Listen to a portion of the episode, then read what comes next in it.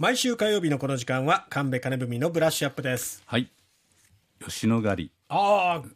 ついに。昨日から始まりましたね。すごいですね、ええ。あのちょうど1年前はい。5月の頭ぐらいにこの番組でん。現場に行ったよというのと、はい。もうあのいろいろ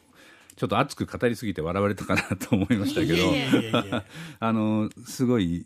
ところなんですよね。あの、うん。ま、公園の真ん中にあたる全くう発掘されてない地域が残ってるっていうね、はいまあい実際に行ってみたら本当にワクワクしたんですよね。うん。あの本当にこう前期から後期までの遺跡がこう長い間ずっとある。あのその期間ずっとあそこはあの一つの村があったということなんですね、すすごくう特別な、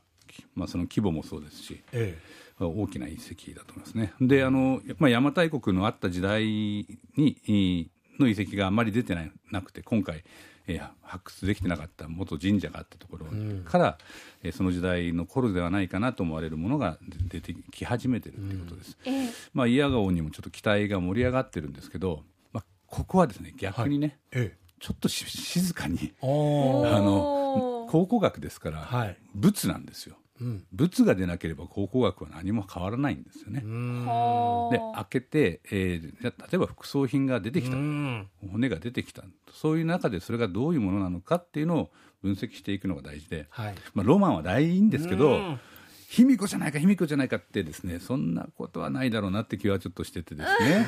あのあのあまりに期待が大きすぎるとがっかりしちゃいますからね。まあそうですね。まあ、僕はやっぱあのそこの辺りからあ鏡が出てきたらすごいなーってずっと前から思っててですね、えあの九州はやっぱり鏡少し少ないしあのね。うん吉野ヶ里もそうなんですよね、ん。まあ、鏡っていうのは当時の先進文化の中国とのつながりがはっきり分かってくるものなので、まあ、そういうものがあることによって、えーまた祭祀の状況、死者をどう見とったのかっていう文化もなども見えてくるし、経済的な交流も見えてくるかもしれない。えはい。まあ、開いたからここから卑弥呼が出てくるんじゃないかというのを心のどっかに持ちつつも、あの考古学ですから、えファクトが大事だというふうには思いますね。はい。あの期待しましょう。とは言いつつね。まあでもね、あの結果をゆっくり待ちましょうね、はい。急がずに、そうですね。それともう一つは大崎事件ですね、これはあのちょっと本当に再審認めなかったという決定が出てしまいまして、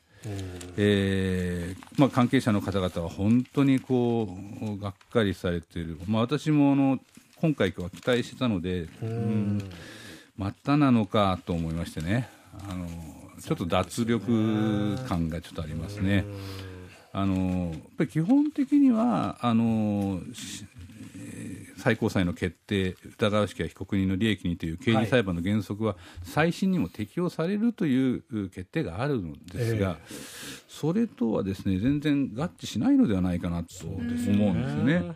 あのうん専門家の方々特にあの検事出身の方々は、はい。えーこの弁護側が新しく出してきた証拠おではですね、ええ。あの今までの決定を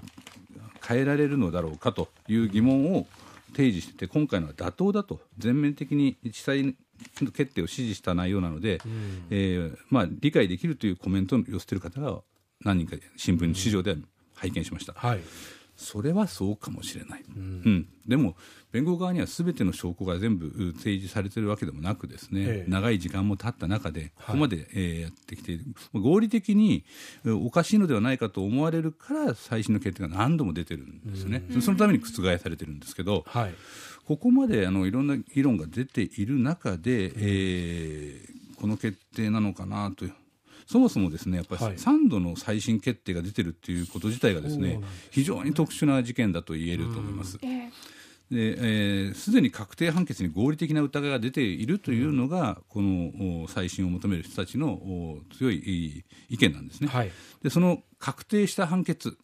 があるわけですけど、その証拠の一つが共犯者の自白なんですね、親族の3人なんですが、はい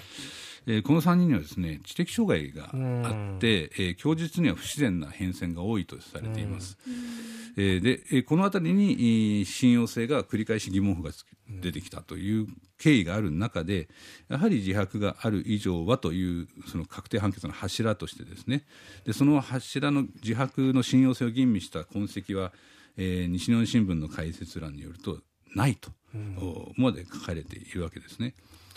で、えーまあ、供述弱者という方々がいらっしゃってこれは今のあの社会でもいっぱい問題になってるんですけれども、はい、あのまあ、知的障害がある方にこうこうでしょうこうでしょうこうでしょうというふうに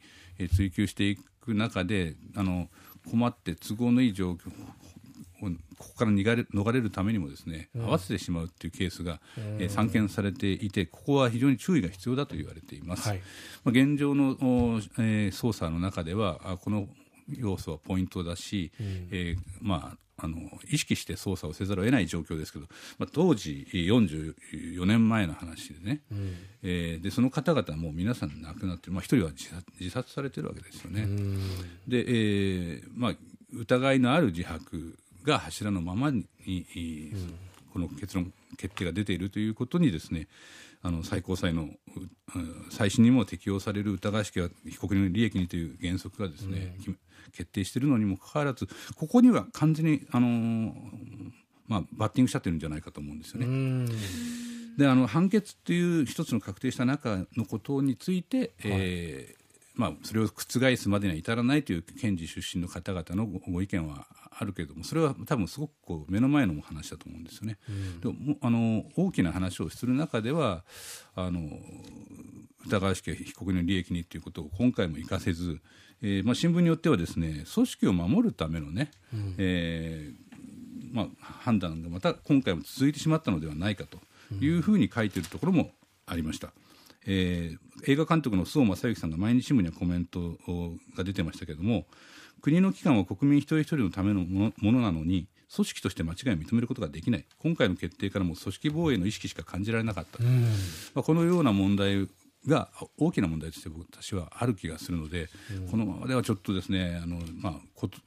はっきり言えば死んでも死にきれないというふうになりかねないとも思います。えー、本当にこれはあの大事な事件だと思います、ね、そうですね。はい。はい、